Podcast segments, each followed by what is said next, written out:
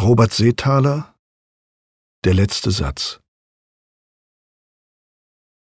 Den Kopf gesenkt, den Körper in eine warme Wolldecke gewickelt, saß Gustav Mahler auf dem eigens für ihn abgetrennten Teil des Sonnendecks der Amerika und wartete auf den Schiffsjungen. Das Meer lag grau und träge im Morgenlicht.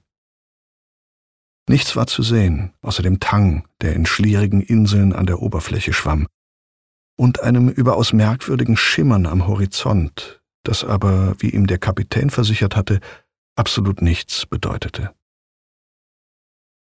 Er saß auf einer Kiste aus Stahl, mit dem Rücken an die Wand eines Deckcontainers gelehnt, und spürte das dumpfe, gleichmäßige Hämmern der Schiffsmotoren unter sich.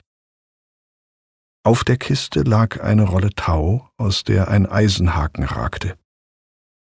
Der Haken war an der Spitze angerostet, das Tau ausgefranst und schwarz vom Öl. Jemand hatte ihm vom Duft des Meeres erzählt, aber es roch nach nichts. Hier draußen gab es nur den Geruch von Stahl und Maschinenöl und den Wind, der von Norden kam und sich nie zu drehen schien. Maler mochte den Wind. Er hatte den Eindruck, er wehe ihm dumme Gedanken aus dem Kopf. Vom Hinterdeck kam der Junge mit dem Tee.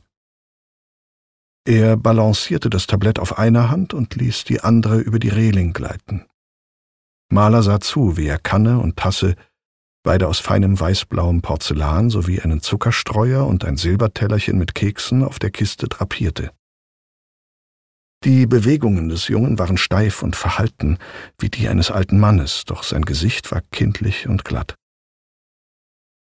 Wie lange fährst du schon zur See? fragte Mahler.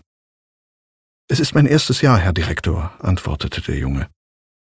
Ich bin kein Direktor, also lass das, sagte Mahler. Und nimm die Kekse wieder mit. Der Junge nickte. Wenn Sie mich jetzt nicht mehr brauchen, Maler schüttelte den Kopf und der Junge ging. In der Kanne schwammen winzige, dunkle Blättchen. Dabei hatte er russischen Weißen bestellt. Irgendjemand hatte ihm erzählt, dass weißer Tee die Seele beruhigt. Das war natürlich Unsinn, doch manchmal war es nützlich, an solche Dinge zu glauben. Der Tee war heiß und er trank langsam. Das war das Einzige, was er heute zu sich nehmen würde. Er fühlte schon lange keinen Hunger mehr. Vielleicht würde er morgen wieder essen.